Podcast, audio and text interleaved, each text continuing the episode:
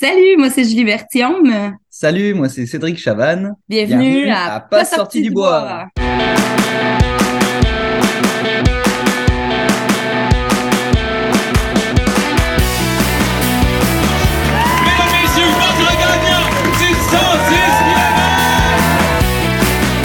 Si tu commences à te sentir bien en courant un ultramarathon, fais-toi en pas, ça va passer.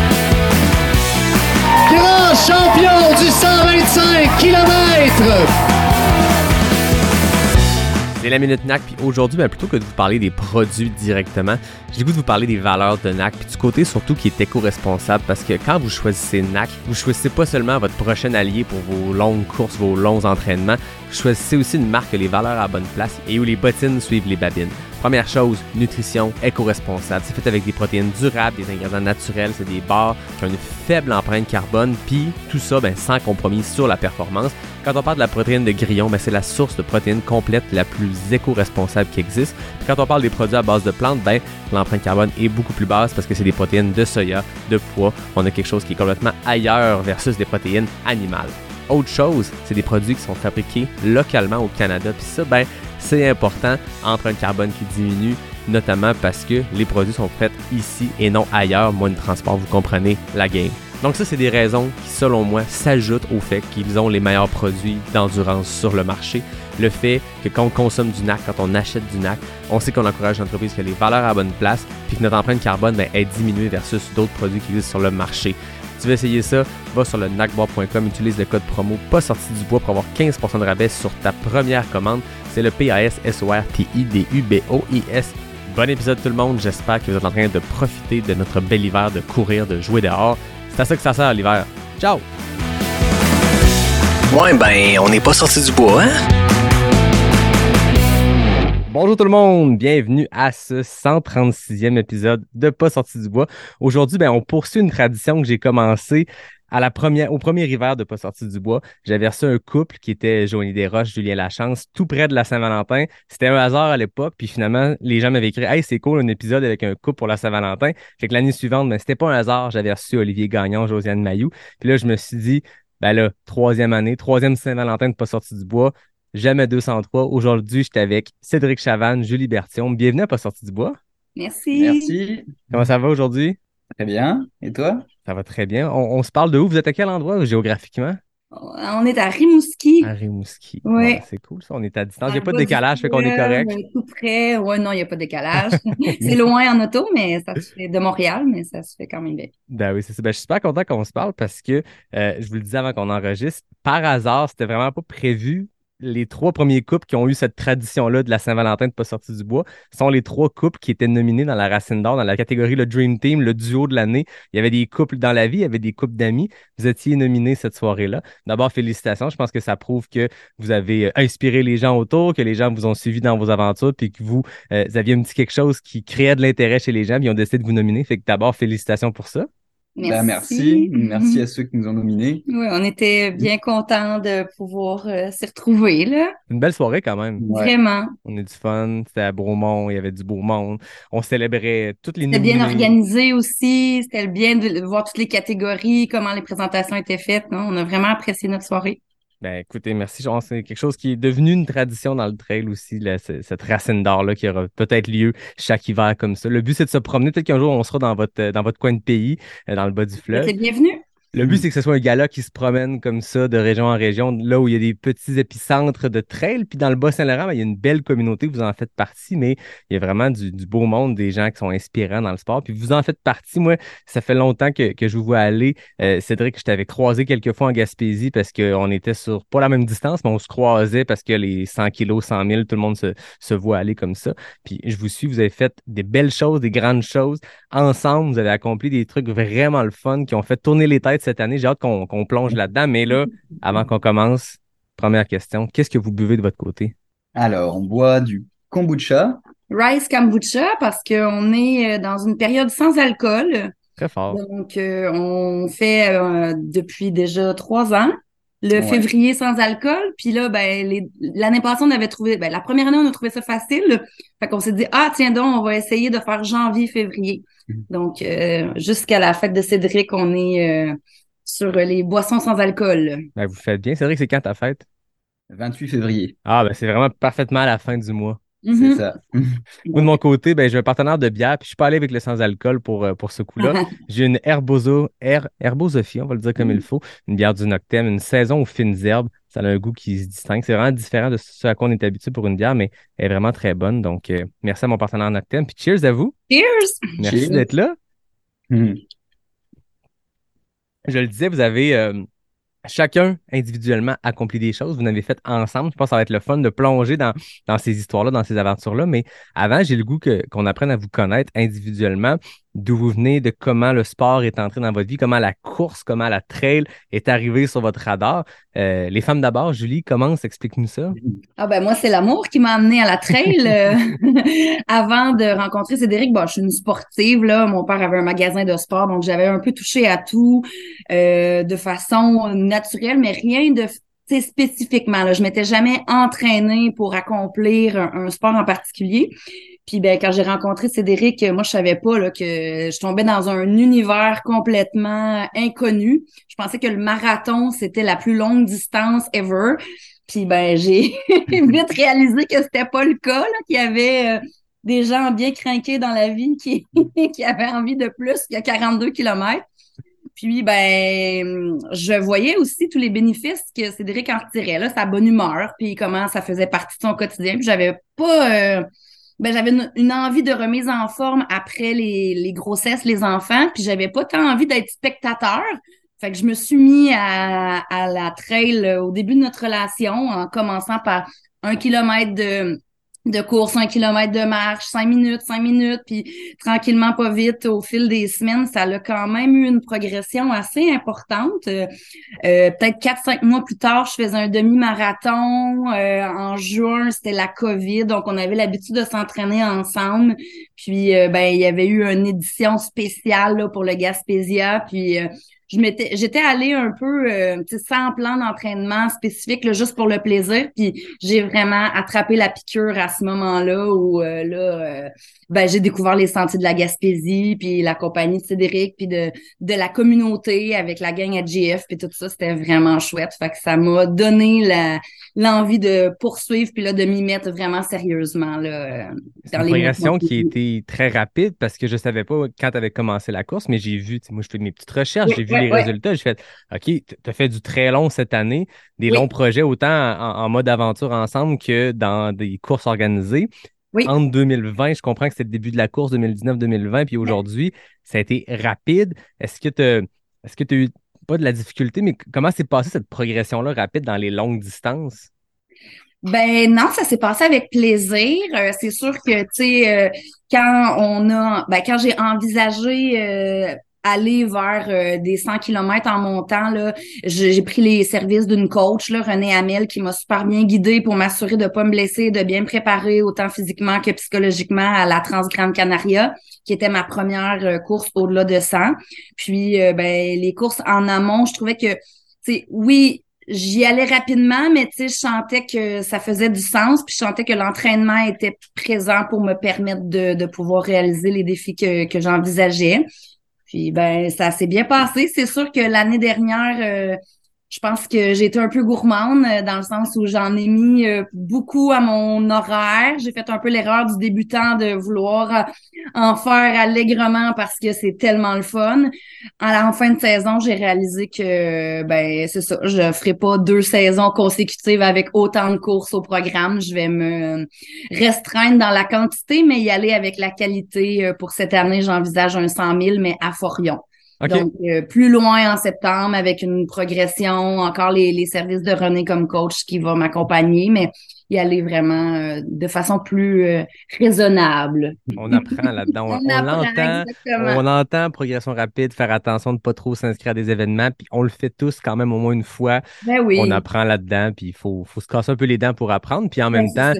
On prend du plaisir des fois de d'autres façons, soit parce que la course va comme on veut, que c'est pas une belle fin de semaine quand même, puis qu'on n'a Oui. pas du plaisir dans la communauté, dans l'événement. Ben, en fait, je pense que l'idée là-dedans, c'est de pas en avoir euh, en tout cas pour moi, là, euh, de pas en avoir des trop grosses. Tu sais, je pourrais continuer à faire des événements, mais prendre plaisir à faire des plus petites distances, à finir euh, ma course. J'ai fait l'UTCC, euh, un 26 km, puis j'étais comme toute fringante à la fin, j'étais contente. Tu sais, pas obligé d'aller tout le temps au bout de sa limite pour pouvoir avoir du plaisir, puis se réaliser à travers le trail. Fait que, c'est un peu ça, ma saison 2023, je veux une grosse course qui va être une épreuve, puis plein de petites courses qui vont être agréables, puis où je vais pouvoir euh, y aller avec la notion du plaisir avant tout. Là. J'aime beaucoup ça, l'approche de on veut quand même repousser ses limites, on sait qu'on veut aller dans, dans le dur, se faire mal, mais pas trop souvent. Puis de se gâter aussi dans des courses. Puis j'aime, j'aime aussi cette approche-là de la course-entraînement. Euh, c'est quelque chose qu'on voit aussi, on entend. Puis c'est le fun de participer à des événements trail. Euh, puis on le sait qu'on peut pas toujours faire les très longues distances parce qu'il y a beaucoup d'événements.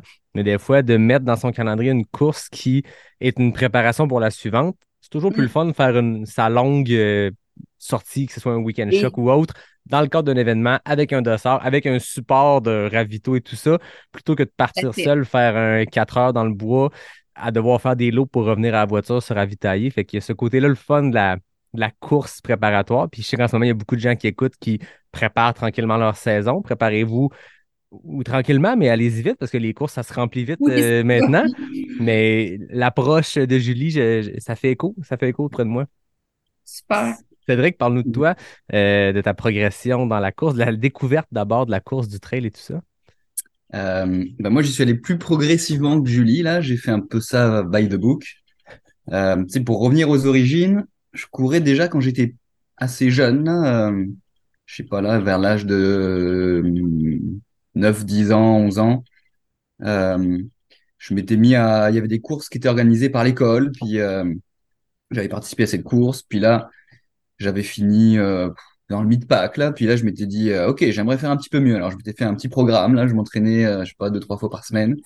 Puis l'année suivante j'avais fini euh, 11e, puis il prenait il fallait finir les dix premiers pour aller à la course régionale. Donc là je m'étais dit si boire j'ai loupé le, le truc, mais je vais pas laisser tomber. Je me suis encore entraîné un an de plus. Puis l'année suivante j'ai réussi à être dans les neuf, de finir neuvième. Puis là je suis parti à la course régional. Puis bon, ça s'est arrêté là parce que là, j'ai fini de nouveau euh, au milieu. Là. Puis euh, ben, j'ai toujours gardé euh, cette envie de courir. Puis c'était tout le temps des petites distances. À l'époque, j'essayais de faire le plus vite que je pouvais en... sur une distance pas trop longue. Et surtout que j'étais limité par un problème de, de circulation euh, dans les, les, pieds, qui faisait que si je courais au-delà de 25-30 minutes, j'avais des fourmis qui me lançaient dans le pied, puis j'étais obligé de m'arrêter. Ok. Donc, j'avais jamais fait de longue distance. Puis après ça, euh, je suis parti à Hawaï pour faire mes études de, doctorat. Puis là, ben, j'ai complètement laissé tomber la course à pied parce que euh, j'adorais aussi les sports nautiques, planche à voile, surf. Je me suis consacré entièrement à ça. Et puis, euh, en, en, revenant d'Hawaï, à un moment donné, j'ai eu une discussion avec quelqu'un. Puis, il me demandait euh, qu'est-ce que je faisais comme sport? Donc, je lui ai reparlé de la course, puis comme je faisais juste des petites distances. Puis il m'a dit, pourquoi tu pas les, les, longues distances? Donc là, je lui ai parlé de mon problème de, de circulation dans les pieds. Puis il m'a dit, oui, mais si tu cours lentement, peut-être que tu n'aurais pas ce problème. Donc là, je lui ai dit, ben oui, mais courir lentement, c'est chiant. et là, il me dit, mais oui, mais là, le challenge, ça devient de faire de la distance et pas de la vitesse. Ah, ok, j'ai pensé à ça. Donc là, je suis allé me faire un test. Là, je suis parti courir très lentement. Puis là, j'ai vu que aucun problème, au une demi-heure, je pouvais continuer. Donc du coup, j'ai décidé de, suivre un plan d'entraînement pour faire euh, m'amener au marathon. Puis à l'époque, ben, comme Julie, là, je pensais que c'était la plus longue distance qui existait. Donc là, j'ai fait ça by the book. Je commençais par un plan pour 10 km, un plan pour un demi-marathon, finalement un plan pour un marathon. J'ai réussi à, à le compléter. Puis à ce moment-là, j'ai un ami euh, qui savait que je courais, qui m'a offert un livre qui m'a fait découvrir les ultras. C'est le fameux Born to Run. Mm-hmm. Et là, j'ai appris l'existence de courses bien plus longues que les marathons, puis en sentier et toute la patente. Et puis j'ai vraiment tripé. Là, je me suis dit, ok, c'est ça que je veux faire. Donc euh, à ce moment-là, j'ai commencé à regarder ce qu'il y avait comme course. Euh, je me suis trouvé un 65 km. À l'époque, j'étais euh, en Angleterre. Donc j'ai trouvé un 65 km en France, près de chez mes parents là. J'en profité pour rentrer voir la famille. Puis ça, ça a été mon premier ultra. Puis euh, ensuite, euh, je suis passé aux 100 km, toujours en France. Puis là, pendant que je me suis, je m'entraînais pendant l'été, je me suis fait une tendinite au genou. Donc j'ai dû arrêter, attendre que ça passe. J'avais l'impression que c'était passé avant la course. Puis pendant la course, au bout de 75 km, c'est revenu. Euh, mais comme c'était mon premier sang, je voulais pas m'arrêter. J'ai continué jusqu'à la fin en appuyant sur mes bâtons comme béquille. Puis j'ai quand même réussi à le compléter. Puis là, je me suis dit, plus jamais ça. Il dit souvent ça. Ouais. C'est- Je pense que c'est un- terme récurrent de ligne d'arrivée hein, pour bien des gens. C'est Ah, c'était tough, plus jamais. Je, je vais me concentrer sur les courtes distances. Tu demandes en personne. Donc, l'an prochain, c'est quoi tes courtes distances? Tu leur reparles quelques mois plus tard. Ah, finalement, je, je retourne dans le long. Là, ça va bien aller. C'est ça. C'est ça. Puis là, ça a pas pris long, tu sais, je me suis dit, ouais, mais là, je me suis blessé parce que je m'étais déjà blessé avant, donc c'est la blessure qui est revenue. Je voulais savoir si euh, j'allais tout le temps me blesser sur une, un 100 km ou si mon corps serait capable de le toffer en n'étant pas blessé auparavant. Donc là, je me suis pris, c'était à l'automne, je me suis pris, euh, je me suis réinscrit à un autre 100, mais l'été d'après. J'ai bien laissé du temps pour euh, guérir, je me suis refait une préparation. Puis le 100 suivant, bah, c'est dans le parc de la Gaspésie d'ailleurs. Il a bien été, aucune blessure. Donc là, je me suis dit, OK, tu peux continuer. Puis là, mon rêve, c'était de faire l'UTMB, le Tour du Mont Blanc. Donc euh, j'ai regardé, il fallait que je fasse trois courses de 100 km sur deux ans. Donc je venais d'en faire une. L'année suivante, je m'en suis planifié deux. Et puis, je me suis inscrit à UTMB, j'ai eu la chance d'être pris tout de suite. Puis c'est parti, là, je suis parti dans les 100 000. euh, et puis récemment, bah, j'ai encore augmenté euh, sur les, les bacarnes. Ah, c'est ça. Puis je voyais aussi que pour les gens qui écoutent, ça fait rêver quand on voit dans ton, dans ton palmarès l'UTMB, la Diagonale des Fous, la Western States. Tu es allé faire les.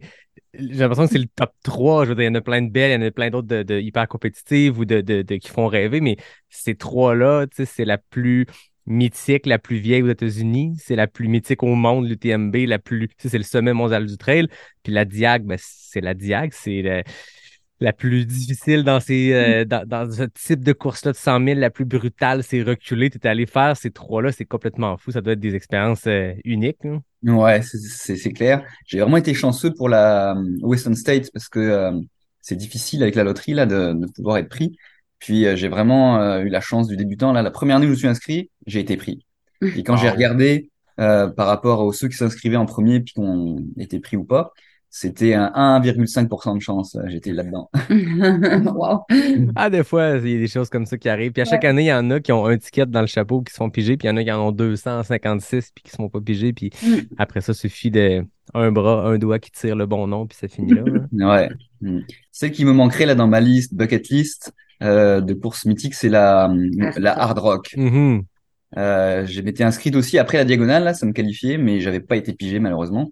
Puis depuis, j'ai pas refait de course qualificative, donc euh, cette Très année, là, je me suis inscrit à Cruel Jewel pour pouvoir réessayer la, la loterie de la hard rock euh, l'automne prochain.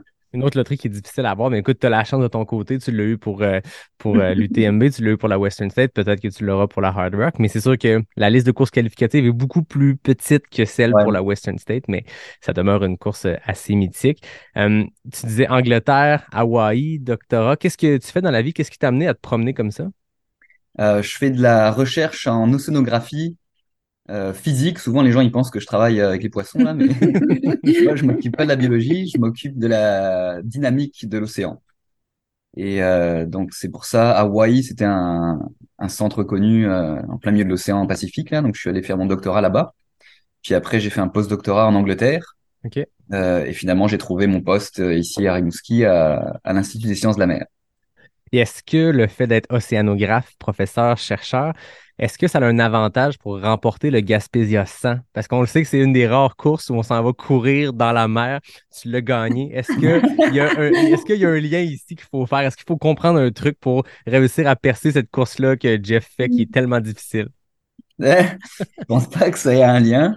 Ben, Euh, ouais. Moi, je, moi, je dirais que, tu sais, il y a un lien dans peut-être la, la ténacité, l'acharnement, la, la capacité de, ben, l'endurance mentale, parce Mhm. que euh, arriver à faire un doctorat dans la vie, moi, j'en ai pas, puis, tu sais, je vois ça comme une méga montagne. Fait que Ouais. Probablement que ce que tu as traversé dans la réalisation des études de doctorat te permet, tu sais, c'est comme des compétences transversales, en fait, que dans le trail, tu sais, c'est pas nécessairement les notions, mais c'est euh, euh, la ténacité, la rigueur, la capacité de voir le truc dans son ensemble. Puis moi, je pense que ça a probablement un avantage. Mhm, Après, tu sais, je dis pas qu'il faut avoir un doctorat pour courir des 100 000, là, c'est pas du tout ça, mais dans, dans, dans l'idée de voir si ça peut t'avantager, je pense que Mais je, je- je peux rajouter, tu sais, euh, je blaguais bien sûr pour l'océanographie et percée, mais euh, on a vu euh, le documentaire sur le documentaire d'Alexis Berg sur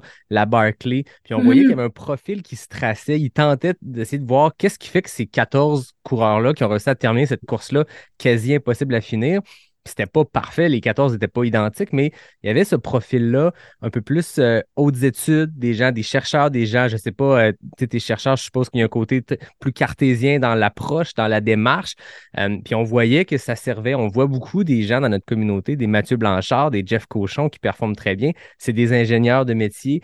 Il y a quelque chose là, il n'y a pas de preuves scientifiques, euh, il n'y a pas d'études faites sur le sujet, mais on le voit que peut-être que ce, ce côté cartésien, ce côté-là organisé, peut permettre de contrôler quelque chose dans le fait de faire un ultra puis d'arriver au bout de ces efforts-là. là.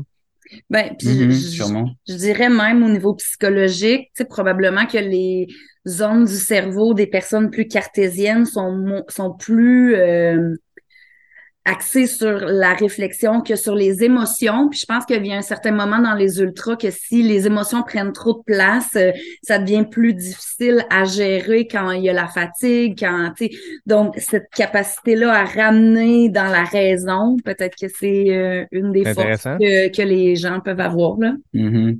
Ouais. Est-ce que tu es quelqu'un, euh, Cédric, qui, qui est organisé? Tu sais, on entend deux types de coureurs. Tu as ceux qui partent faire leurs 100 000, leurs 100 km, un peu euh, à la bonne franquette, puis je mangerai qu'est-ce qu'il y a dans les ravitaux, puis les drop bags, j'en aurai peut-être un s'il se rend.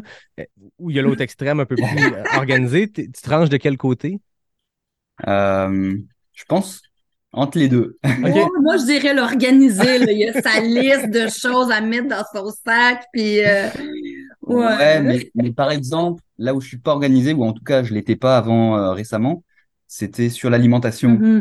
Euh, moi, j'ai aucun problème euh, à manger tout le long d'une course, même si elle est longue. Je, je, je suis jamais écœuré. Puis, euh, mais j'avais pas cherché à forcément maximiser euh, mon apport ou quoi. Tu sais, je, je mangeais à ma faim, donc c'était un peu. On arrive, j'arrive au ravitaillement, puis je prends ce qui me plaît, ce qui est à droite à gauche. J'ai quelques réserves sur moi, mais euh, c'est juste récemment où là j'ai essayé de d'être plus euh, à essayer d'optimiser la quantité de glucides que je prenais dans les courses. Mais au final, les deux courses où j'ai fait ça, c'est c'est deux courses que j'ai abandonnées. Ah.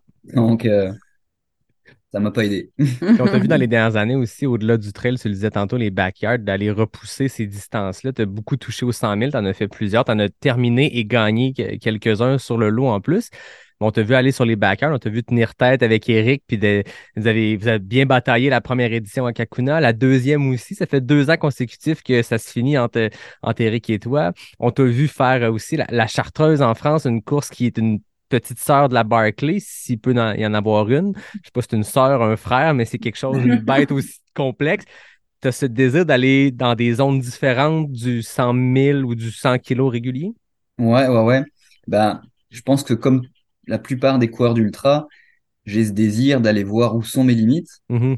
Puis euh, euh, c'est pour ça que j'ai fait la Diagonale des Fous. Pour moi, c'est la, la course la plus dure qui existait là, que je, que je connaissais. Puis quand j'ai réussi à la finir quand même, je me suis dit, bon, ben ok, mais il y a quoi maintenant? Alors j'ai j'ai toujours eu en tête la Barclay, là, mais je pensais pas que j'avais le niveau de, de me lancer là-dedans. Puis petit à petit, quand j'ai vu mes performances s'améliorer, puis quand j'ai lu aussi le livre sur les finisseurs, puis que j'ai vu que j'avais beaucoup de traits de caractère euh, en commun avec les finisseurs, je me suis dit, ben pourquoi pas? Peut-être que tu as ta chance aussi à ça.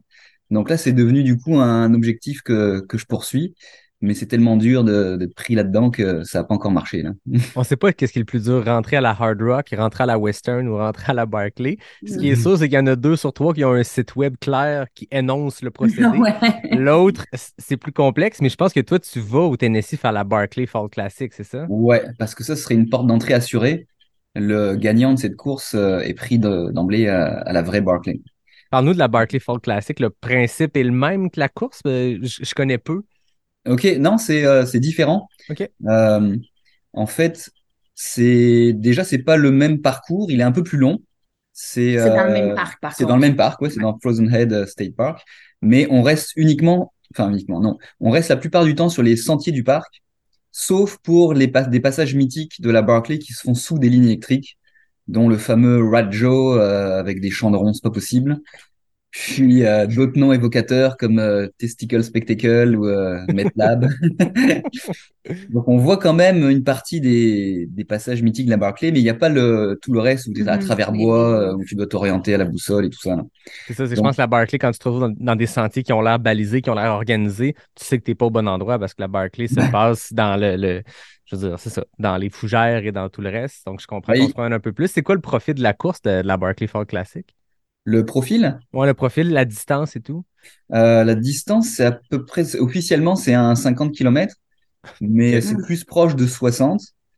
Et puis le dénivelé, euh, je l'avais regardé, calculé sur des cartes topo, là, c'était euh, proche de 4000, il me semble. Même- OK, quand même un, un bon défi Ouais, à la Laz, euh, à la Lazarus Lake. Donc, Ouais. Distance flexible, euh, dénivelé approximatif. avec la carte qu'ils reçoivent, euh, du format tissu la veille de la course, euh, où on sait pas c'est quoi le profil, ni euh, tu t'apprends le la, la veille de la course le, le- le- la trajectoire, les sentiers empruntés, puis c'est pas très clair là. Il faut euh, il faut quand même euh, il y a plusieurs personnes qui se perdent là. Est-ce Ouais. que tu es allé, Julie, aussi au Tennessee?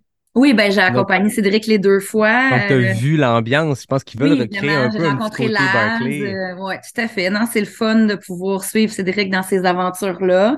Puis ben cette année, euh, on, ben à chaque fois j'essayais aussi de m'inscrire quand à être là. Puis là cette année j'ai aussi eu la chance euh, ou la malchance, on le sait pas, mais d'être tiré euh, pour pouvoir y participer. Que l'an prochain, euh, les deux, vous y allez. Ben, l'an prochain, être cette année. ensemble sur la ligne de départ. Ouais. Mm. Après, chacun sa course, là, parce qu'on n'a pas les mêmes objectifs, disons. hein. Mais ça va être agréable de pouvoir partir ensemble. Ah, c'est le fun, Mm. ça. On, on est vite tombé dans la course, mais est-ce que vous voulez nous partager comment vous vous êtes rencontrés, comment vous êtes devenus euh, un couple dans la vie? Ben, en fait, euh, nous, on est une famille reconstituée. Donc, moi, j'ai euh, trois enfants. Cédric a trois enfants. Donc, euh, ben, quand on a des enfants, euh, une des façons de faciliter les rencontres, c'est les réseaux sociaux. Ouais. Fait qu'on s'est rencontrés via euh, une application qui, qui nous a euh, fait un, un beau match. Puis, euh, ben, ça, ça a vite été le coup de foudre, je pense. On s'est rencontrés euh, deux fois, puis après, on s'est pas lâchés. Ah, c'est fun.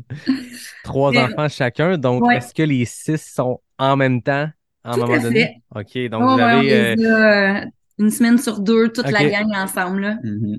Conciliation, course, famille. Euh, je suppose que en ayant la garde partagée, vous avez une semaine un peu plus occupée que les enfants, une autre semaine où vous avez plus de temps pour l'entraînement. Comment ça se passe, cette logistique-là, de passer d'une vie à deux à une vie à huit à chaque semaine comme ça?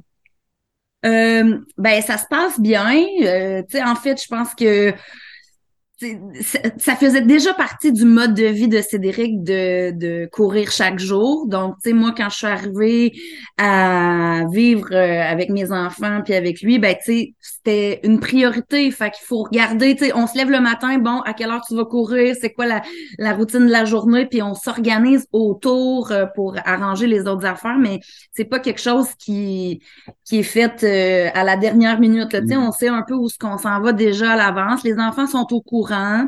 Euh, on essaie de rendre les choses le plus clair possible, puis de s'alterner. Donc, euh, moi, c'est sûr que les miens sont un peu plus petits. Euh, en été, des fois, avant, on les amenait en poussette ou en vélo, ils nous suivaient. Là, ils sont un peu moins participatifs. Euh, Dans ce temps-là, Cédric qui va en premier, moi je vais après, ou tu sais, on regarde comment on arrange les choses, mais euh, ça se goupille toujours euh, assez facilement. Je pense que parce qu'on aime ça, parce que ça fait partie de nos priorités, puis parce que les enfants savent que, ça nous fait du bien, ben on, on le tient à l'horaire. Je pense On que quand c'est un non négociable, après, euh, ça devient ça devient notre mode de vie, tu sais. C'est ça l'importance, je pense, c'est qu'il faut, il faut le mettre en priorité. Ouais. Mm. Si c'est pas une priorité, ça va toujours passer après à autre chose.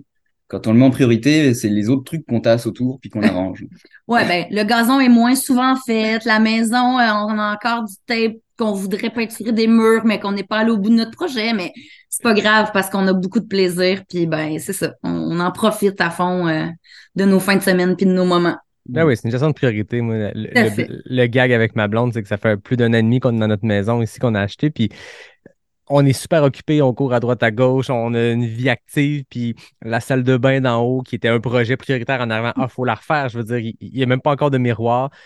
Un an plus tard, on regarde, on est comme, ben, c'est ça. On a eu des beaux week-ends, on a eu Ben, des belles ça, activités, exactement. on a eu, on a vu du pays, on s'est promené, on a voyagé.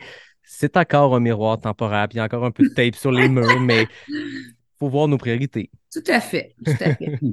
On blague, mais tu sais, pour vrai, on changerait pas euh, notre façon de faire. Là. Ouais. Ah, je je t'ai pas posé la question, Julie, on est embarqué sur euh, l'histoire de Cédric, mais toi, qu'est-ce que tu fais dans la vie?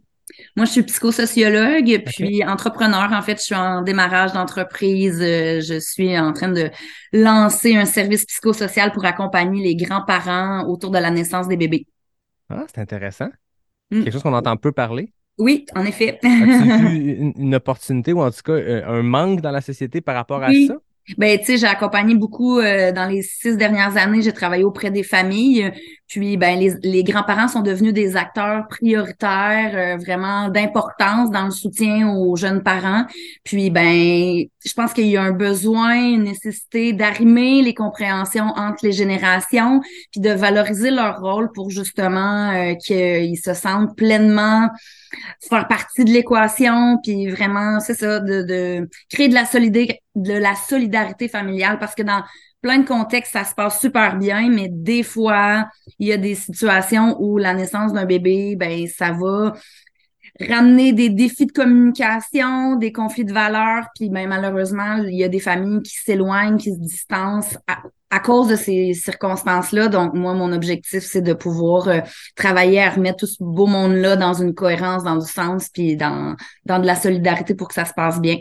Ah, c'est vraiment intéressant. Puis on dirait que d'autant plus à l'époque, en ce moment où il n'y a plus de place en garderie, Ah oui, il y a un peu un retour d'un modèle qui a déjà eu dans le passé au Québec, un modèle qu'il y a ailleurs euh, dans le monde où souvent les grands-parents sont impliqués. Puis même, je pense que c'est au Japon où je disais que tout le monde vit sous le même toit. Puis c'est la Oui. tradition qu'on vit tous ensemble. Donc les parents retournent travailler, les grands-parents qui sont retraite, fin de carrière, euh, temps partiel, peu importe, s'occupent des enfants. Puis je l'entends de plus en plus autour de moi aussi des situations où les grands-parents viennent un peu à la rescousse parce que les places en garderie se font rares. Euh, je suppose que c'est Mm. pareil dans votre coin comme, Oh, comme ici au Québec. Je veux dire, euh, j'ai un ami qui avait inscrit son, son enfant à la place 0-3 ans, puis il a eu un téléphone le jour où son enfant rentrait en maternelle. tu sais. Ouais, non, non, c'est, ça en est quasiment ridicule là, pour vrai. Donc, euh, on, on les interpelle, puis ben, dans les 40 dernières années, les connaissances au niveau des nouveaux-nés, des jeunes enfants, du développement du cerveau, euh, tu sais, ça a vraiment pris une expansion incroyable. Donc, d'arriver à arrimer les connaissances scientifiques, mais aussi l'expérience qu'on fait de la parentalité, je pense que c'est important d'être tout le monde euh, dans la même voie quand on s'occupe des petits, des tout petits. Ah ouais. Ah, mais c'est super intéressant. J'ai goût qu'on embarque sur un sujet. Vous en avez parlé. En fait, vous avez écrit sur cette aventure-là. Je pourrais mettre euh, ceux qui regardent l'épisode dans la description. J'irai mettre la- le, le texte que vous Oui. avez écrit qui était. Moi, je vous avais croisé à Ricana, puis je vous en avais parlé. Ça m'avait tellement fait rire parce que, de un, l'aventure est drôle, puis on pourra en- en l'expliquer aux gens qui l'ont pas lu. Mais la façon, artistiquement, comment vous l'avez raconté, c'était hyper intéressant. Quel était ce défi auquel je fais référence? Vas-y. Notre tentative de FKT euh, dans la traversée de Matane. Réserve phonique, qui est une portion qui. J'ai reçu beaucoup d'invités qui ont fait le GA1. Ouais. Ils sont tous d'avis que c'est la portion la plus difficile, brutale, reculée. Mettez l'adjectif que vous voulez. Mhm. Ben, Ouais. ils ont tout à fait raison. C'est le cas. c'est le cas. Je sais pas trop pourquoi. C'était quoi déjà l'idée de départ? Pourquoi on voulait faire ça? Euh, je pense que c'était pour euh, la petite trotte à Léon. Oui, c'est ça. On a un, un- un objectif de pouvoir appliquer un jour pour euh, faire la petite trotte à Léon. Puis on se disait que ça pouvait probablement euh, qu'un FKT viendrait rendre notre dossier euh, intéressant avec le kilométrage puis le dénivelé. Je vous arrête. Oui. Petite trotte à Léon, est-ce que vous voulez expliquer à nos auditeurs ce que c'est? Moi, je, Ah je- oui. je le sais, j'ai entendu parler, puis c'est Oui. une belle histoire, mais j'ai le goût que vous le racontiez. Bah, c'est une des courses qui a lieu pendant l'UTMB. Euh, c'est là d'ailleurs la première à partir parce que c'est la plus longue. En fait, euh, le parcours fait deux fois plus de distance que l'UTMB elle-même. Donc c'est un tour élargi du Mont Blanc et puis qui se fait souvent hors sentier, euh, beaucoup plus en altitude. Donc c'est très très technique. C'est sans ravitaillement. Il y a quelques refuges où on peut avoir des, des drop bags et de l'assistance. Oui, c'était pas mal en autonomie. c'est pas mal en autonomie et donc c'est par équipe de deux ou trois personnes. C'est 300 km avec 25 000 mètres de dénivelé sur six jours. Ben, pour vous donner Mais- une idée, moi j'étais euh, le dimanche quand, quand Marianne, quand Mathieu Oui. ont terminé leur UTMB, à travers les finisseurs de l'UTMB, la fin de peloton de la CCC qui rentre, il y a des gens qui passent en équipe avec des backpacks qui dépassent leur tête, avec Ouais. des casques parce qu'il y a de la Via Ferrata Ouais. qui se fait dans des sections. Là, tu te dis, OK, qu'est-ce qu'ils font là? Ils ont un dossard de l'UTMB. OK, c'est les gens de la PTL. Eux, ils Mhm. arrivent d'une trotte complètement différente. Tout à fait. Ben ça, c'est notre grand objectif. Là. Je pense que c'est un rêve euh, que Cédric m'a partagé quand on a commencé à être ensemble, puis qui m'a dit Je pense que on pourrait le faire, cette affaire-là. Puis tu sais, moi, j'avais, comme je t'expliquais tantôt, j'avais couru euh, deux kilomètres, puis j'étais essoufflée, là. Fait que qu'il m- qu'on puisse se projeter dans un jour, on va faire ça ensemble, ben tu sais, ça m'a vraiment euh, accroché, puis ça en est devenu euh, un objectif je dirais à moyen terme, là, dans le sens où la progression se fait toujours dans une optique de se rendre là. C'est sûr qu'on a encore euh, des croûtes à manger, je pense, au niveau euh, de certaines euh, connaissances de la haute montagne. Mhm. l'année passée, il y a eu un décès sur la PTL, donc on se lancera pas avec six enfants euh, comme ça en se disant oui, oui, on va faire le grand tour puis on est capable. On va s'assurer d'avoir toutes les skills nécessaires. euh, pour, puis l'entraînement, puis, puis la capacité de pouvoir le réussir là. Donc, euh, on on n'a pas de date encore, mais c'est un, un work in progress vers où on aimerait aller. Mhm.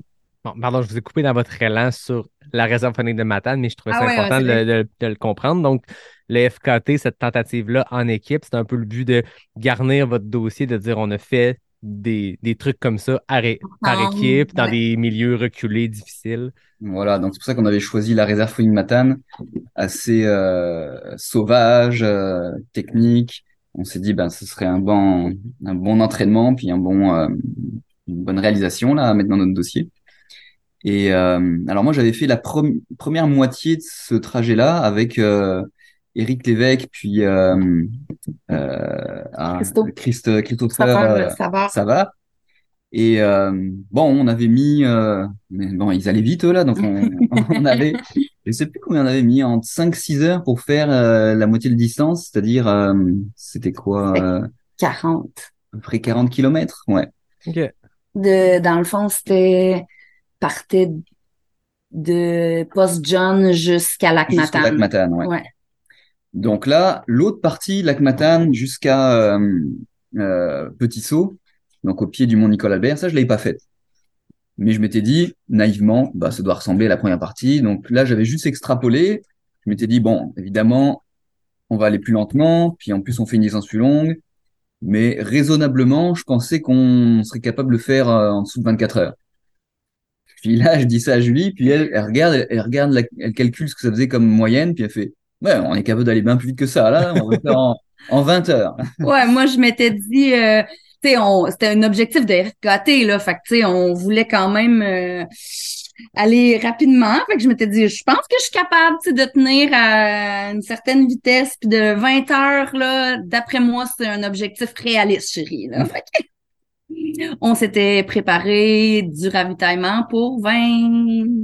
24 heures. 24 heures, ouais. On ça. On avait gardé cependant, euh, il nous est arrivé toutes sortes d'aventures et de pépins en cours de route, puis nos, euh, nos- Ben, en fait, c'est la première partie. On est arrivé au lac Matane. On avait, ça faisait 12 heures qu'on courait, je pense.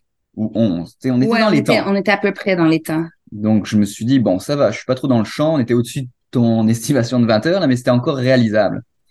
Mais là, on avait faim, parce qu'on avait, quand même, on voulait avoir des sacs à dos assez légers. Donc, on avait juste, des petits snacks. On n'avait pas de, de, de choses consistantes. Mais là, on s'était déposé un drop bag avec du riz, puis des choses qu'on avait, on avait préparées. Sauf que, ben, le riz, il a tourné à la chaleur pendant toute la journée. Donc, quand on a voulu le manger, il était immangeable. Ce qui fait qu'en fait, on avait pas grand chose à On manger. n'avait rien à, part- manger. Des choses lyophilisées pour le retour, parce qu'on avait aussi prévu de faire le retour ensuite en mode euh, rando plus relax. OK, fait que vous faisiez l'aller-retour. Ouais, ça, c'était notre plan initial. Ouais. Y aller en, en FKT pour y aller, puis revenir euh, à la marche, euh, ben tranquillou, là. Mais Donc là, euh, heureusement, on s'est dit, on va quand même emporter, euh, on avait un pâté chinois lyophilisé, on va emporter ça avec nous au cas où, tu sais, si on trouve, on croise des randonneurs, qu'on peut se cuisiner ça, ça pourrait aider. Et puis, euh, moi, je voulais repartir tout de suite, là, j'avais pas pris de dormir, mais là, Julie, elle était quand même fatiguée. moi, j'étais complètement découragée, là, quand, tu sais, j'avais be- vraiment besoin d'une pause, là, à moitié du chemin, et surtout de me ravitailler en nourriture, tu sais, je sentais que ma baisse d'énergie, là, Mhm. nécessitait de, de reprendre des forces, ça faisait, c'est ça, pratiquement euh, un bon 10-12 heures qu'on courait, fait que, tu sais, comme, j'avais besoin d'un break, là. Puis là, ben, le- je pense que mentalement, le découragement est, est arrivé avec la nuit qui tombait, le froid qui s'installait. euh, On y avait eu un orage pas possible dans l'après-midi. On était trempés. Puis là, la bouffe qui, qui, qui est pas au rendez-vous, là, j'ai eu besoin de m'étendre euh, quelques, quel- une heure, deux heures, trois heures, je sais Deux plus, heures. deux heures, ouais, quelque chose comme ça, là. On s'est mis euh, sur le bois, puis euh, dans un petit refuge pas prévu sur le bord du lac où il ventait. On était frigorifiés, on n'a pas vraiment fermé, tu sais, on a assoupi un peu, mais pas dormi.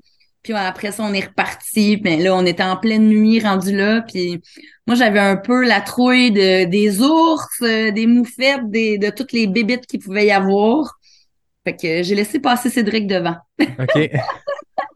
Et là, dès que j'allais un peu trop vite, puis que là, on, on se distançait de quelques mètres, elle me disait, ralentis, chérie. Ouais.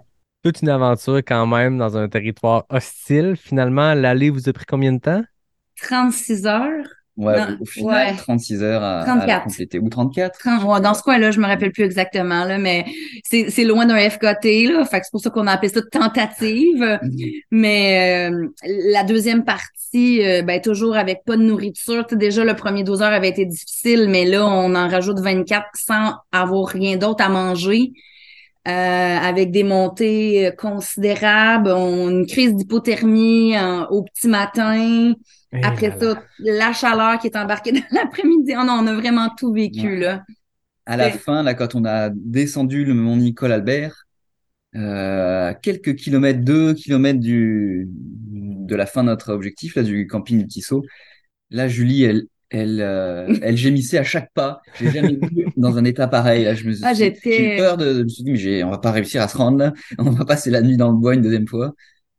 C'était comme ma souffrance, j'avais en tête qu'on était presque arrivé, puis là, ben, tu sais, quand t'as l'impression que c'est après l'arbre, là, que la- la- l'arrivée, on, y est, mais non, il restait encore deux- 2,5 kilomètres, fait que là, là, c'était comme, J'ai- tiré chaque souffle d'un gémissement, là, pour montrer mon insatisfaction. Puis là, mon chum, il était vraiment sympathique, t'es comme, courage, chérie, on y arrive!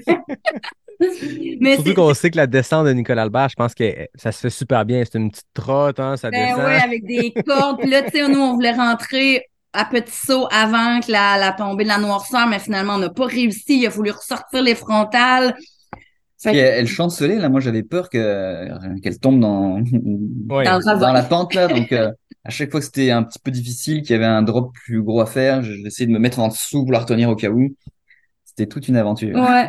Puis, mais tu sais, c'est drôle parce que dès qu'on est arrivé au campement Petit Saut, là, on s'est empiffré, on est tombé dans nos ravitaillements. On a mangé, mangé, mangé, mangé. Puis là, ouf, là, on, sentait vraiment que les glucides puis notre cerveau avait euh, eu sa récompense. Puis ça n'a pas été long. Là, dès le lendemain, on était fatigués, mais là, on s'est mis à écrire le récit sur place en Ah se ouais, disant, bon, on refera pas la, la, la tournée, on va prendre vraiment une journée de repos. Mais là, on s'est mis au soleil, puis c'est là où on a commencé à composer en alternance, à dire qu'est-ce que toi t'as pensé à ce moment-là, puis faire un retour sur notre expérience. Puis on a, on a passé un bon moment à écrire Ouais. euh, ce récit-là. Ça a été très plaisant à faire. C'était Très drôle. frais en tête. euh, Ça venait d'arriver, fait que ça le rend le truc Oui, encore plus ça. vrai. Il n'y a pas le, il y a pas l'espèce de romantisme. L'histoire s'est améliorée avec le temps. Oui, non, non, non. Là, t'es dedans, tu te rappelles la douleur. Là. Tout à fait. En tout cas, ça a donné de quoi de vraiment drôle, de vraiment divertissant. Je suppose qu'à travers ça, il y a eu aussi des apprentissages parce que là, c'était aussi dans une optique de projet plus long terme. Là, on- vous êtes allé vous, vous casser les dents, comme on, comme on dit, dans quelque chose qui était difficile. Puis tant mieux, on apprend souvent là-dedans.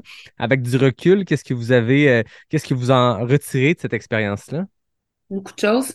ouais, bah moi je dirais que c'est peut-être un truc qui a fait qu'on a repoussé l'objectif euh, Mm. de la petite trotte à Léon, parce que j'ai écouté plusieurs podcasts de gens qui ont participé à la PTL, puis euh, des sportifs de haut niveau et tout, tout le monde dit que c'est extrêmement difficile, que euh, ils finissent par manquer de sommeil et même en dormant, ils arrivent à peine à faire le cut-off au bout des, des six jours et quelques. Et là, ok, je me suis dit, j'ai dit à Julie, c'est quoi là, la- ce qu'on a fait dans le la réserve phonique, c'est de la petite bière par Mm. rapport à la PTL. On n'est pas prêt pour ça, pantoute. Mm. Il faut qu'on qu'on se prépare encore plusieurs années, quelques années, avant d'être prêt. Ouais. Puis ben tu sais c'est sûr que au niveau de l'alimentation, au niveau de la préparation, tu sais de mieux cerner le terrain dans lequel on s'aventure, je pense que on avait vraiment pris ça à la légère. Nous, on se disait "Oh, on traverse la réserve Matane", tu sais, on n'avait pas tant étudié la topo, tu sais, on, on on était préparés, mais je pense que, en tout cas, moi, ce que j'apprends, c'est qu'il faudrait que je, on prépare en amont davantage la, quand on s'aventure comme ça dans un sentier, à niveau de difficulté élevé, ben on s'improvise pas, euh, s'improvise pas comme ça. euh. Mais sans l'avoir fait, c'est dur de savoir a priori ce qui nous attend. Mhm. Parce Ouais, que là, c'est mais- pas tant le dénivelé, euh, la distance qui est difficile, c'est la technicité des sentiers. Tout à Il y a fait. de la boîte partout. Donc, tu peux pas courir, t'enfonces jusqu'à mi-mollet dans, dans la boue. Il y a euh, des fouillères, t'avances dans les fouillères, tu vois pas où tu mets les pieds. Donc là, tu, il y a des roches à lesquelles tu roules en dessous, t'as pas envie de te tordre une cheville. Ça avance pas non plus. Ouais. C'est tout le temps comme ça. C'est euh, c'est vraiment difficile. on aurait pu lire des récits, euh, justement, là, tu, tu le disais tantôt, Yannick, que tu avais interviewé des gens qui ont fait le GR1 au complet. On aurait pu aller chercher de l'information. En tout cas, je- moi, j'aurais besoin la prochaine fois d'avoir un peu plus de substance avant de me Mm. lancer parce que, justement, tu sais, à la fin, je trouve que c'était un peu démesuré dans le- la préparation qu'on avait pour, pour y aller, là. Ah, puis des fois, les aventures comme ça, on a l'impression qu'on est bien préparé. Puis on Ouais. se rend compte après qu'on l'avait sous-estimé sans le savoir. C'était pas, pas négatif. On n'a pas Ouais. voulu sous-estimer le truc, mais l'ampleur de la tâche, comme tu dis, c'est pas, pas un sentier qui est emprunté toutes les, toutes les semaines. Puis euh, on peut pas. euh, Des références, des récits sur le sujet, même si vous aviez cherché, il n'y en a pas des tonnes. Donc, on, on- on apprend sur le terrain, on le voit. Ben puis oui, après ça, là, vous avez vu la préparation que vous avez faite. Vous avez dit, OK, ça, c'est. C'est le minimum, il faut faire plus la prochaine fois, puis on apprend dans tout ça. Là. Mais Et on... le coup, de- le ouais. coup du riz qui a tourné aussi, c'est- Ouais, ça. c'était malheureux. Si on avait eu notre riz, on Ouais. aurait sûrement été mieux. Mieux. Donc là, on sait que la prochaine fois, il faudra mettre une glacière. Là. Ouais. faudra- Mais tu sais, on- au niveau de l'orientation ou au niveau de la sécurité, on est aussi allé chercher des formations euh, l'année passée justement pour pouvoir faire des aventures comme ça puis se sentir euh, un peu mieux outillé là dans Ouais. toutes sortes de possibilités euh, qui pourraient arriver là qui, qui- là on a eu de la chance là tout, tout s'est bien passé mais je sens que c'est ça on a encore euh, des croûtes à manger comme on dit Je trouve ça le fun parce que je vous écoute puis je vois que c'est un projet à deux de l'accomplir. Puis de- de- c'est de quoi qui est nouveau pour vous deux. Tu sais, vous avez des expériences de courses différentes. Mhm. Euh, toi, Julie, ça fait moins longtemps, mais tu as progressé rapidement. Cédric, ben, tu as plus d'expérience, tu as plus de courses à ton actif, mais c'est de quoi qui est complètement différent pour vous deux. Tu sais, Cédric, tu as fait beaucoup de longues distances, des longues courses où on part avec notre veste puis on peut s'appuyer sur des ravitaux. Ouais. Ça demeure pas moins que c'est des, des accomplissements hyper difficiles que tu as réussi. Mais là, c'est quelque chose qui est complètement différent, j'ai l'impression, et pour Julie et pour Cédric. Puis ça fait un beau projet pour vous deux. Là. Mhm. Mais c'est aussi de trouver le rythme entre nous. Tu sais, on n'est pas des coureurs qui euh, qui ont qui ont le même pace dans une course euh, régulière. Fait que là, il faut euh, trouver la, la justesse. euh, en puis tu sais ça, je pense qu'on on réussit bien à trouver le le bon mix. Tu sais, Cédric, des fois, il me tire, OK, là, on se donne un petit peu, allez, on trotte, on trotte, là. puis sinon, ben, des fois, c'est moi qui ai besoin qu'on ralentisse. Puis là, ben, tu sais, il est à l'écoute, puis il me dit, passe devant, chérie, ça, on va suivre ton rythme pendant un petit bout. Puis on réussit à bien communiquer. J'ai l'impression que ça renforcit euh, notre couple au quotidien. Puis ben, ça nous fait vivre des expériences extraordinaires qui, euh, qui marquent nos souvenirs, là, Mhm. c'est sûr. Après avoir traversé cette, réserve-là dans des conditions extrêmes, sous-alimentées, les petits problèmes de la vie, rendu là, c'est de la petite guerre. Là. J'ai goût de vous demander, Cédric, c'est quoi la, la plus grande qualité euh, de coureuse euh, d'ultramarathonienne de Julie? Hmm. Euh, Julie, prépare-toi, je vais te retourner la oui, c'est question. ça. merci. ben, je pense que c'est son mental euh, à la Trans Gran Canaria qui était sa première euh, longue course euh, de 129 km. Euh, avant ça, tu avais fait quoi 65 le plus long? Donc c'était le double. Euh, elle a fini avec des orteils complètement explosés euh, qui lui faisaient mal en descente. Elle a fini une longue descente dans une rivière avec plein de roches. Euh, puis elle a pas flanché, elle s'est rendue au bout. je- J'en revenais pas. J'ai lu quelle est la plus grande qualité d'ultra-athlète euh, de Cédric. Sa détermination. Cédric, quand il veut quelque chose, euh, il va aller jusqu'au bout pour l'obtenir. Puis, même s'il faut que, comme mettons la BFC, là, ça, ça revient, puis son objectif, il garde son focus, il est vraiment euh, très, très déterminé. Puis c'est le fun parce que je pense qu'on s'apprend l'un l'autre à travers euh, justement nos qualités qui sont complémentaires. J'aime que les deux, vous ayez répondu quelque chose qui est mental, qui n'est pas de l'ordre du physique, parce que l'entraînement nécessairement il est là, la préparation, mais rendu le jour J, c'est souvent entre les deux oreilles que ça se passe. C'est là que ça peut faire la différence entre une bonne et une moins bonne journée. C'est comment on voit les défis, comment on voit les, les, les coups durs, comment on se relève de ça. Puis euh, j'ai cru qu'on parle de la trace Grande Canaria, parce que vous êtes allé l'année passée sur l'île de Grande Canarie, qui est Mhm. une, une course qui est mythique. Tantôt, je ne l'ai pas nommée dans celle que vous aviez faite, mais on traverse l'île de bout à l'autre. Il paraît que c'est complètement fou. C'est beau. Chaque année, on a des images de ça du temps de l'Ultra Trail World Tour. Ouais. Les vidéos de cette course-là sont magnifiques. Vous étiez là l'année passée. Comment cette course-là est arrivée sur votre radar? Comment on choisit d'aller dans les îles Canaries? Hmm, bonne question. Comment on a, on a choisi celle-là? Hmm. Je me rappelle plus. Euh, Là, tu nous poses une Ouais, colle. je sais pas comment on, a, on a- on est arrivé là. Là, Julie, il n'y avait pas de doute que tu y allais pour la très longue distance, le double de ta plus longue jusqu'à maintenant? Ouais, ouais. Moi, après avoir euh, fait celle de l'année d'avant, j'avais vraiment envie, tu sais, de- d'aller dans, dans une progression. Je m'étais dit, euh, bon, ben, tu sais, 2022, je veux au moins m'essayer sur, t'as-tu souvenir? Revient. ça te revient? Sur une course de 100 km, puis euh, je vais mettre tout ce qu'il faut pour me préparer pour y arriver, là. Ça me re- ça m'est revenu comment elle est apparue sur notre radar. Ouais, vas-y donc. C'est que euh, je devais aller à une conférence Oui. euh, océanographique qui avait lieu à Hawaï. Puis là, on s'était dit, ben tiens, on va en profiter pour se faire des vacances, puis pour surfer. Donc, euh, c'était le plan. Puis finalement, à cause de La la Covid. Covid, ça, la conférence et ils savaient pas si ça allait être sur place ou pas. Puis ils ont décidé finalement de la faire que en, en virtuel. OK. Donc là, euh, j'avais vraiment pas envie hein, de, de passer une semaine devant mon ordinateur à écouter les, les talks. Donc là, je me suis dit, bon, ben, on va garder l'idée des vacances, mais euh, je vais regarder s'il n'y a pas une destination où on pourrait aussi euh, mixer ça avec une course. Puis je connaissais la, la Canaria, donc j'ai checké, puis c'était pile les mêmes dates. Donc là, j'ai dit, OK, on va quand même surfer, puis en plus, on va se faire une course.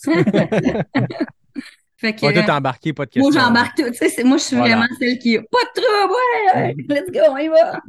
Comment vous avez trouvé la différence de terrain d'aller cette course-là? Je pense qu'elle est en mars, donc c'est tôt dans l'année. On ne peut pas vraiment s'acclimater pour ça au Québec. Comment ça s'est passé, euh, la course, la chaleur, le décor, les paysages? ben, en fait, il faisait pas chaud. Non, c'est Non, ça. OK. On a eu euh, un temps pourri, euh, vraiment une tempête pendant la, la première nuit avec des vents super forts, ce qui fait qu'on avait même froid quand on arrivait en haut des, des crêtes là. Ouais, c'est, c'est quand même haut, là, les, Ouais. l'altitude sur certains, euh, certains sommets. Puis, euh, j'avais l'impression d'avoir fait une bonne préparation sur le bord du fleuve au Québec, là, à me faire euh, vanter avec la petite pluie qui, qui secoue le visage, là. Ben là, c'était exactement pareil, là. J'étais, j'avais tous les vêtements possibles sur le corps, puis j'avais encore un peu froid. Ah ouais. Puis, oh ouais, non, ouais. C'était, c'était, c'était intense. Comment ça s'est passé vos, courses respectives? Bon, on l'a dit tantôt, euh, Julie, tu as fini ça, le couteau entre les dents, ça faisait mal, mais tu t'es rendu jusqu'au bout. Ben, À quel en moment fait, ça s'est mis à être vraiment douloureux, cette course-là? Euh, ben, je dirais que, tu sais, jusqu'à 85 km, c'était vraiment super, là. Ok. Euh, c'était, c'était une super belle course. Malgré la température, malgré le vent. Moi, tu sais, j'aime ça, là, me, me confronter à Dame Nature, là. J'ai l'impression d'être encore plus vivante dans ce temps-là, comme si, euh, on, il il y, a tout de, de l'extérieur, puis il y a moi, là. J'aime, j'aime bien ça, ça me dérange pas quand il pleut. Cependant, quand je suis arrivée euh, à la fin de la journée, la, la- le bout le moins le fun, je dirais, c'est que quand la, la tombée du jour est arrivée, j'avais oublié de reprendre ma frontale. Oh. L'erreur du débutant. Fait que là, euh, j'ai commencé à avoir mal aux pieds. J'avais beaucoup d'ampoules. J'avais essayé de me faire soigner dans le ravito où j'avais mon drop bag, où je devais voir les parents Cédric, mais finalement, ils étaient pas là. Fait que je m'étais comme organisée un peu toute seule. J'avais pas mon matériel. Puis à partir de là, là, ça a commencé à aller euh, dans une petite descente aux enfers, si je pourrais dire. Euh, ça a été de plus en plus difficile. Euh, jusqu'à 100, ki- on s'est vu 100, 100, 100 kilomètres, ouais, c'est ça. Cédric, il lui avait abandonné la course pour des raisons de santé. Puis quand je suis arrivée la nuit, euh, j'avais eu un bon samaritain là, sur la descente qui m'avait prêté sa deuxième flashlight parce que pendant un bout, j'avais un petit brasseur au, au niveau du bras qu'on met euh, pour pas se faire Ouais. frapper par les voitures que j'avais tapé au bout de mon bâton avec lequel j'essayais de m'éclairer Eh parce que c'était vraiment euh, tonté, là, c'est vraiment une descente en palier, tout en rocher, là, en enrochement. Fait que c'était pas évident de descendre là-dedans. Fait que le bon samaritain m'a m'a sauvé un peu la, la, la, la face, si je pourrais dire, euh, avec son prêt de, de lumière. Puis quand je suis arrivée en bas, ben là, j'ai rencontré Cédric, mais je pensais qu'il avait terminé sa course. Puis là, c'est là que j'ai compris que finalement, euh, il avait abandonné. Fait que pour moi, il était pas question, tu sais, il était vraiment déçu. C'était la première fois qu'il abandonnait une course. Puis j'avais comme euh, une espèce de de de- d'envie de dire bon ben moi je vais la terminer pour nous deux mon chéri Mhm. là tu sais c'est comme il n'est pas question que rendu ici à 100 km après ce qui vient de m'arriver de pas avoir de lumière mais d'avoir finalement un renversement avec la chance de quelqu'un qui qui m'aide toi t'es là tu me redonnes du pep euh, je me retape chacune des orteils du mieux que je peux je remets mes autres souliers puis là, ben, tu sais, la fin de la course, c'est vraiment euh, une longue descente de 42 km. Fait que quand t'as les orteils pétés, 42 km en descente, c'est long, longtemps. euh, tu sais, il restait deux montées, mais deux, tu sais, pas si grandes montées que ça. Je me rappelle qu'il est rendu à peu près 3 heures du matin, 2 heures du matin. En tout cas, les heures, c'est pas important, mais j'allais pas vite, là. J'allais vraiment pas vite. Chaque pas, tu sais, moi, j'ai accouché trois fois, là, puis je pourrais dire que la douleur était pas mal proche d'un Ah accouchement. ouais. C'était assez intense. Chaque pas me pognait dans les tripes. Mais là, tu sais, j'étais toute seule au milieu de nulle part, dans le milieu des, de l'île- des îles Canaries. Puis Cédric, il, il me voyait ma progression, puis il voyait que j'étais pas encore arrivée à l'autre ravito. En fait, Vas-y. moi, j'avais, j'ai dormi un petit peu là, parce que après ma course, j'étais quand même fatigué. Puis là, j'avais mis la- l'alarme en me disant, c'est avant qu'elle puisse être arrivée au bout, mais euh, euh, je, je sais, je voulais savoir où elle en était. Donc là, je la texte.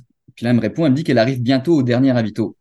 Puis là, je regarde, je calcule le temps qu'elle avait mis à se rendre là, le temps qui lui restait, enfin la distance qui lui restait. Puis là, je fais le calcul et à cette vitesse, elle allait pas au bout.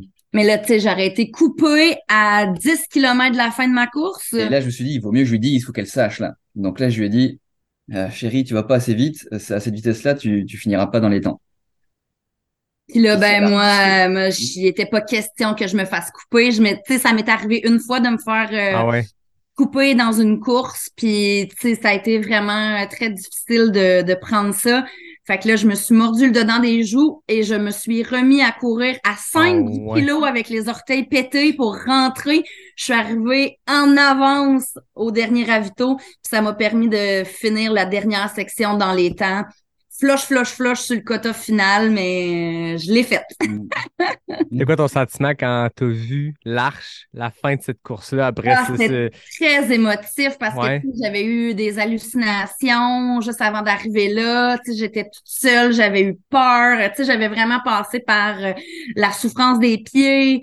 Écoute, c'est pour moi c'était c'était un accomplissement. Tu de tous les mois de travail derrière en hiver, une grande fierté. euh, j'avais vraiment l'impression de, de d'avoir touché à quelque chose d'extraordinaire, de, de pouvoir vivre euh, des lieux où on s'agrandit de l'intérieur, où on pour moi, c'était un exploit. Pour vrai, jamais, ça faisait deux ans que je courais, sais, c'était comme impensable de, de, de, ben, je- je savais que je pouvais le réussir, mais là, je l'avais fait. Là, Ouais. j'étais rendue, j'entendais là, le gars qui parlait à l'autre bout. Fait que c'était vraiment chouette de passer la file, le fil d'arrivée, de voir Cédric, sa mère, son père qui était là, qui m'attendait.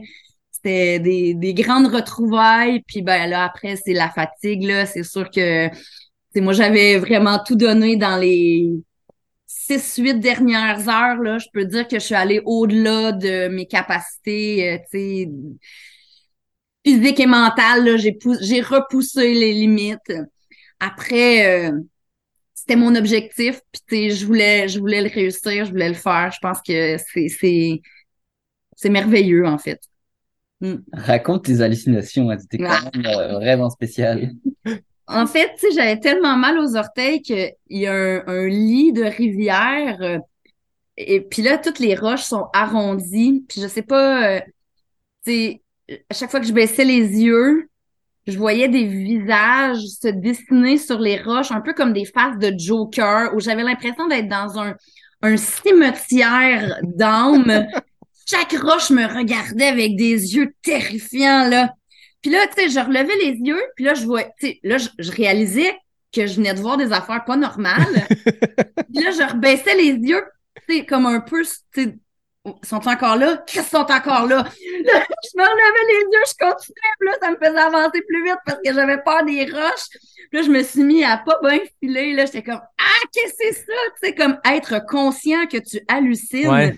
C'est vraiment bizarre, tu sais, il y a comme, on dirait que tu sais pas trop dans quel euh, département ton cerveau il, il s'est placé, là. Il y avait carence de sommeil. Est-ce que tu avais réussi à dormir? Je voyais que la course a pris environ 31 heures. Ouais, Tu l'as fait d'une traite sans sommeil? C'est une traite sans sommeil. Ouais, ça peut expliquer le. le- Ben, la fatigue, tu sais, à la fin, il y avait plus rien qui rentrait au niveau de l'alimentation. Ça faisait plusieurs heures que j'étais pas, euh, tu sais, qu'il y avait plus de glucides, plus rien. Fait Ben que, oui. euh, la déshydratation, tout, tout ça mis ensemble, là, la douleur. euh, Un beau mix. je pense que ça fait partie de l'expérience, tu sais. euh, moi, je suis, je- tu sais, dans la vie, je regrette rien. Puis tu sais, j'ai voulu le faire, j'ai voulu aller jusqu'au bout. J'assume euh, ce qui vient avec. Puis je le referai euh, ben, en septembre prochain là.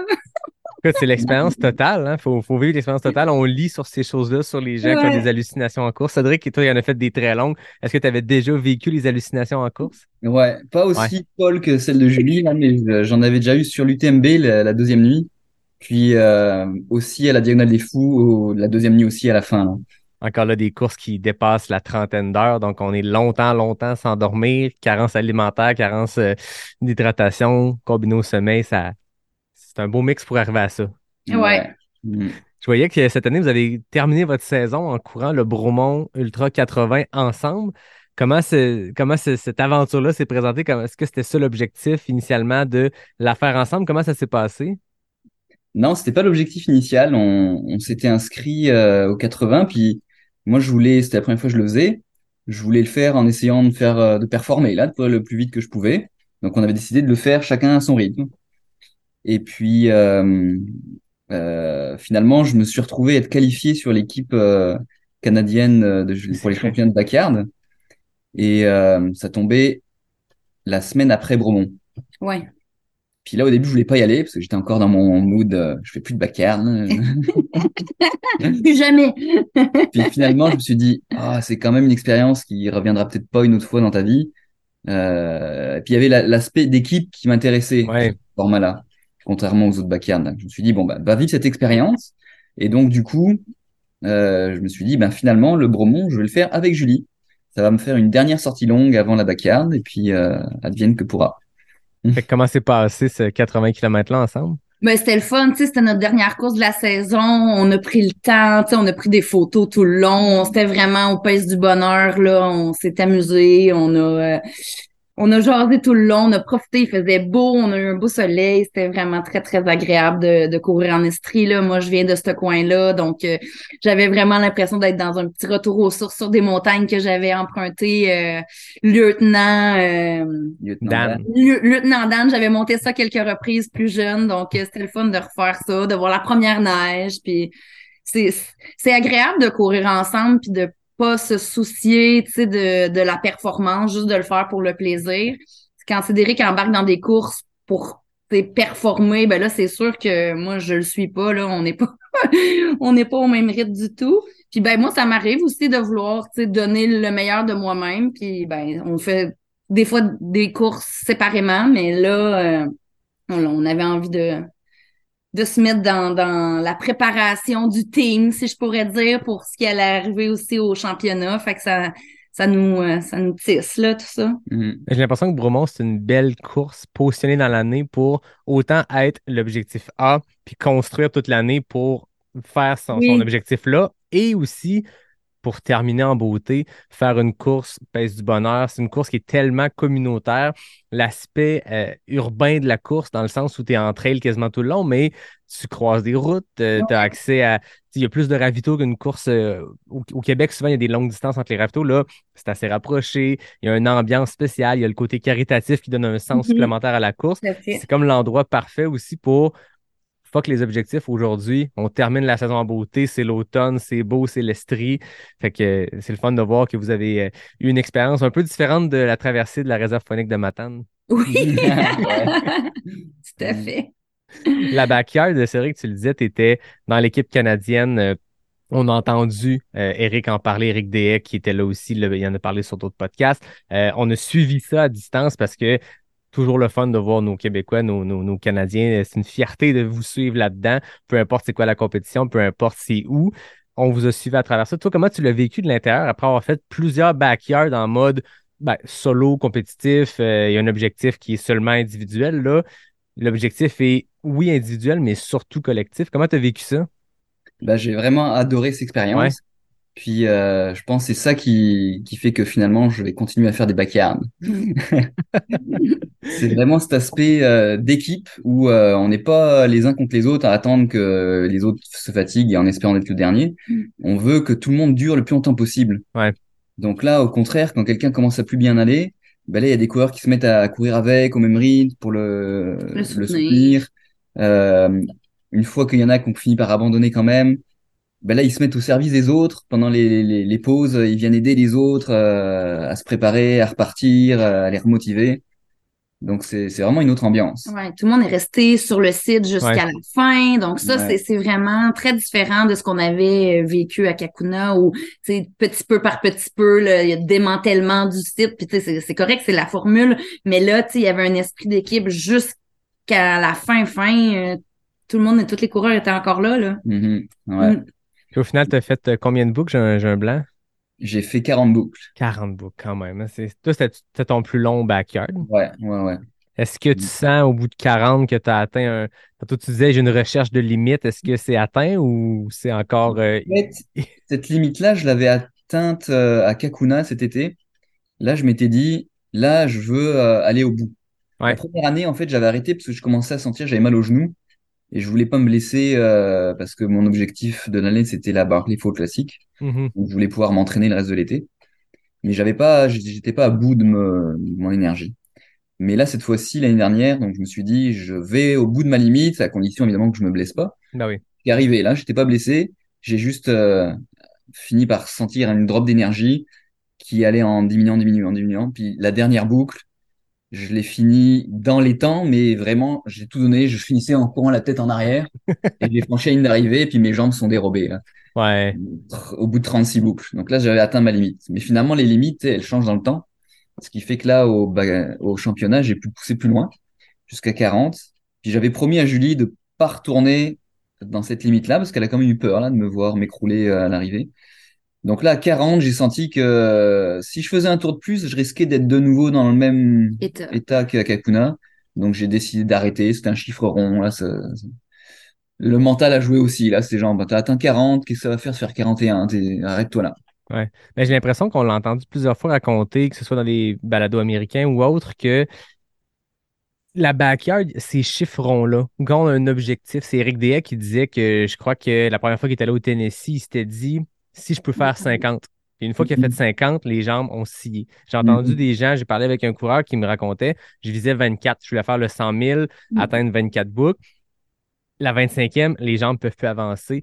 J'ai entendu aussi par rapport aux chiffrons. Tu sais, il y a un objectif, on est à 33, 34, tu dis OK, 40, c'est un, un palier intéressant. là, il faut que tu recommences à compter, puis il reste 10 heures de plus pour le prochain palier. Sens-tu qu'il y a ça qui joue dans la balance? Euh, ouais, je pense que si quelqu'un veut se rendre euh, le plus loin possible, faut pas avoir d'objectif. Mhm. Surtout rien se mettre en tête, à part c'est euh, one more loop, c'est une boucle Ouais. de plus tant que tu es capable. Et puis euh, une autre chose que j'ai appris là avec ces trois backyards, c'est que ça va, ça peut aller très bien pendant très longtemps, et puis tout d'un coup, ça se met à aller moins bien, et là ça va très vite aux enfers. Ouais. Parce que on n'a pas beaucoup de temps de repos, puis quand ça se met à aller moins bien, bah, le temps de repos il se diminue encore plus, donc c'est encore plus dur la boucle suivante. C'est vraiment très dur d'en revenir là, de, Mm. quand ça commence à mal aller.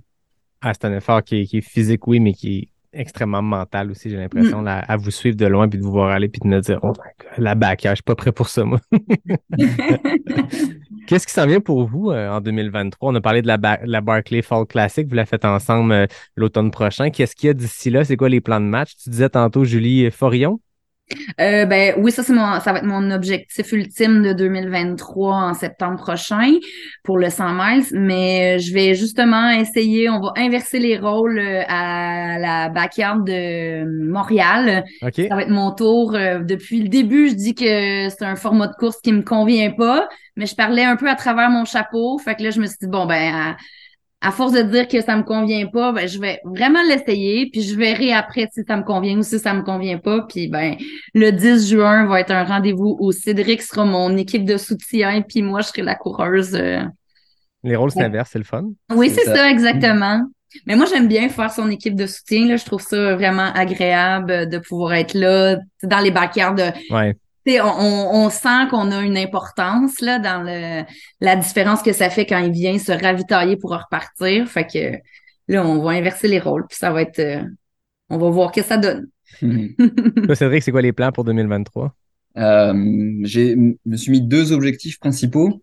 Donc le, le plus tard, là, c'est la Barclay Faux Classique. J'ai essayé de nouveau de la gagner.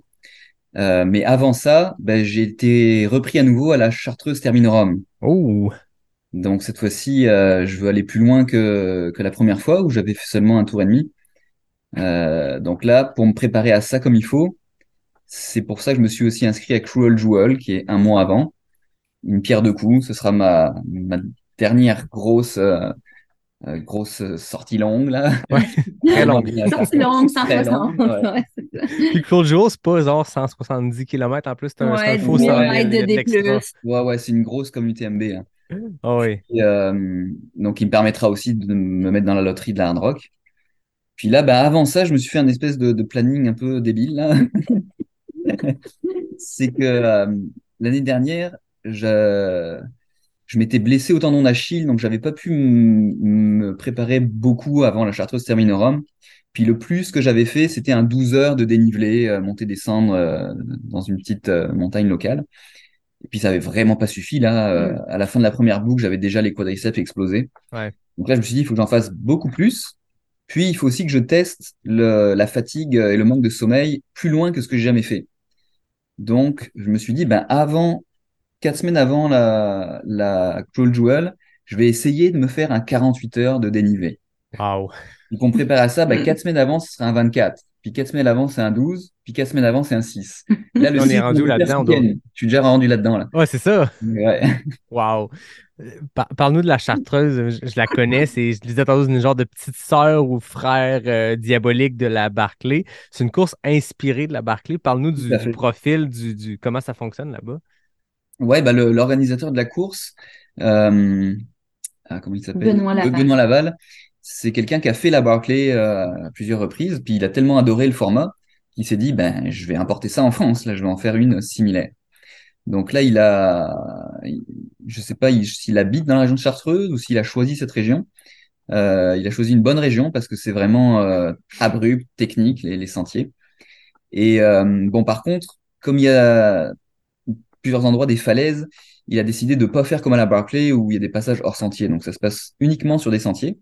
Mais parfois, c'est des tout petits sentiers qui sont à peine visibles. Là, c'est des, des sentiers méconnus. Et puis, euh, c'est aussi cinq boucles. Donc, pour euh, faire une difficulté équivalente à la Barclay, vu qu'il n'y a pas du hors sentier, il a allongé les distances. Donc là, la distance de la boucle, c'est 60 km euh, avec un dénivelé de 5000 mètres à faire cinq fois. Donc, c'est euh, en fait un 300 kg avec euh, 25 000 mètres de D+. Wow. Et une limite Et totale Oui, c'est ça, de les livres. 80 heures, ouais. Donc, Ouais. 16 heures par boucle. Et donc, comme à la Barclay, pour s'assurer que les gens passent au bon endroit, il y a des livres cachés un peu partout euh, où il faut arracher la page de son numéro de dossard. Euh, le départ se donne entre minuit et midi euh, de la première journée. Euh, alors là, il n'a pas une conque pour sonner le départ, c'est un corps de, de chasse. OK. Avec des paramètres quand même comparables. Est-ce Ouais. qu'il y a eu des finisseurs avec le, à travers le temps? Non, pas encore. Il y a eu aucun? euh, quatre éditions jusqu'à maintenant, je crois. Et euh, celui qui s'est rendu le plus loin, c'est trois tours complétés, puis les deux premiers livres de la quatrième boucle. Puis toi qui l'as fait, qui as vu au moins une boucle, est-ce que tu crois que c'est finissable? Ça paraît euh, très très difficile, Ouais. mais euh, faut y croire pour euh, continuer à la faire là, parce que C'est ça la magie de la Barclay aussi. hein. C'est Alex Hibert qui le disait dans son documentaire. C'est faire une course où il y a 0% de finisher, c'est extrêmement facile. N'importe qui peut faire ça, mettre des chiffres qui n'ont pas de sens puis dire impossible à finir.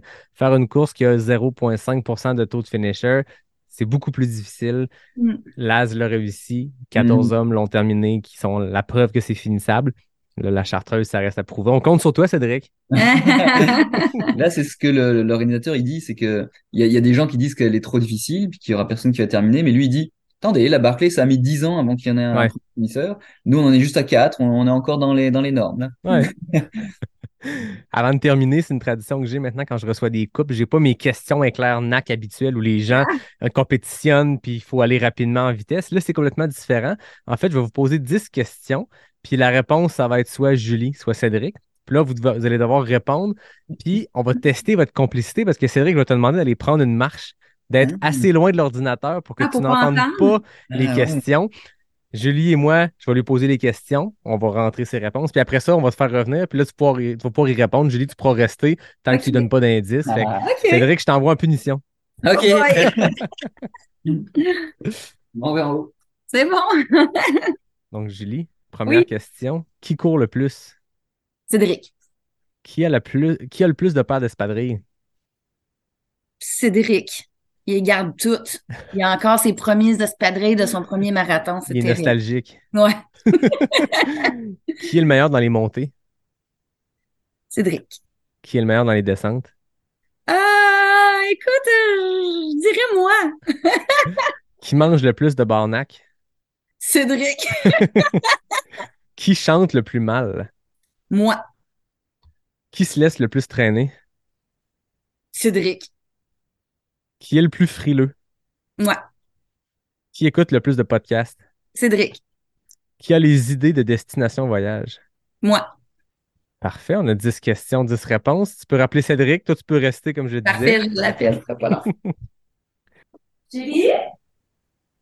Revenez. Bon, ben, j'ai bien hâte de voir. euh, On va voir Si si les on- réponses euh, vont être les mêmes. c'est un peu euh, comme c'était le concept de coupe de foudre, ça, non? Euh, Ouais, je pense qu'il y avait ça. Fallait comme tester une complicité.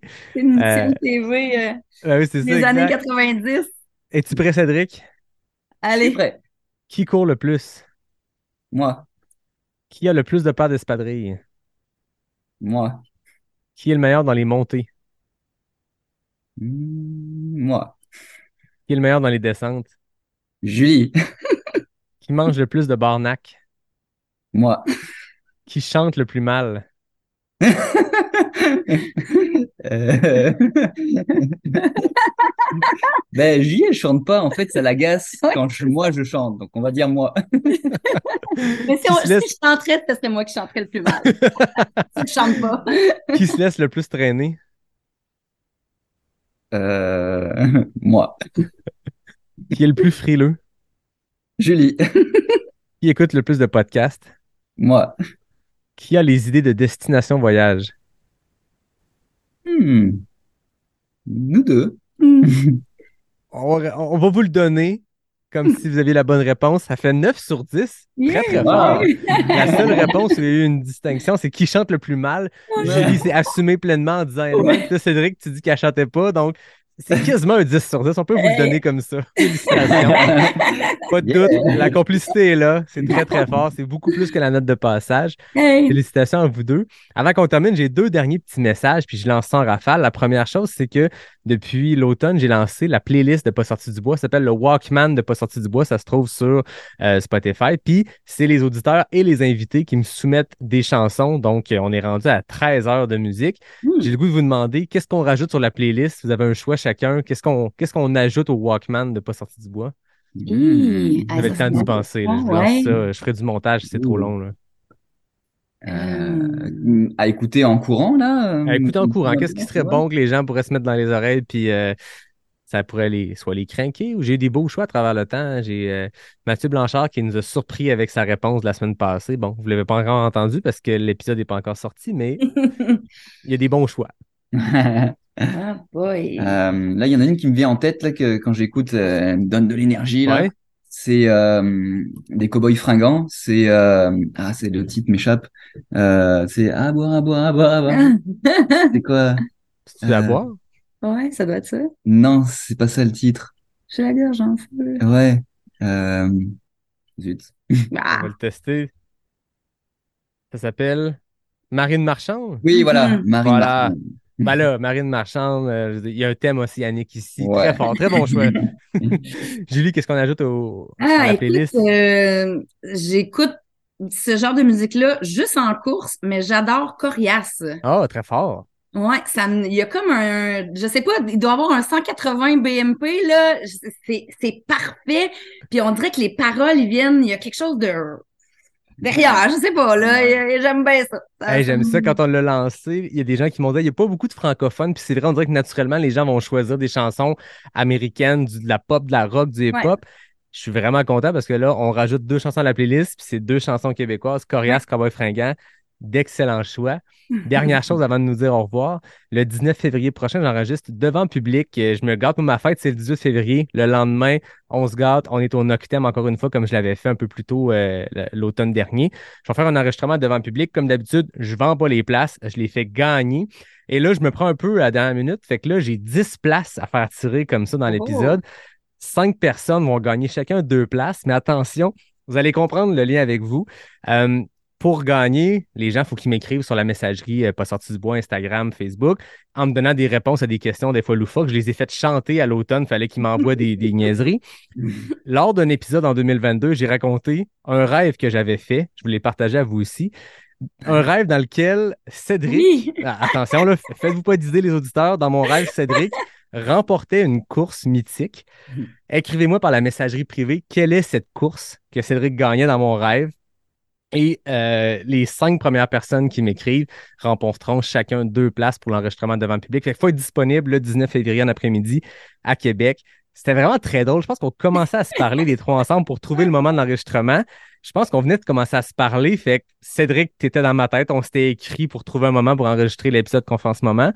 La course, je sais pas comment elle est popée dans ma tête, mais bref, j'ai fait ce rêve-là où tu remportais cette course-là. Je t'avais écrit, on se connaît pas. J'étais comme, il va, il va penser que je suis fou, mais ça vous, ça vous prouve à quel point je suis geek de trail. Des fois même, je Ouais. rêve à des gens que je connais peu qui remportent des courses que j'ai jamais faites. Bref, Je pense pas qu'il y ait une chance que ton rêve se réalise un jour. là.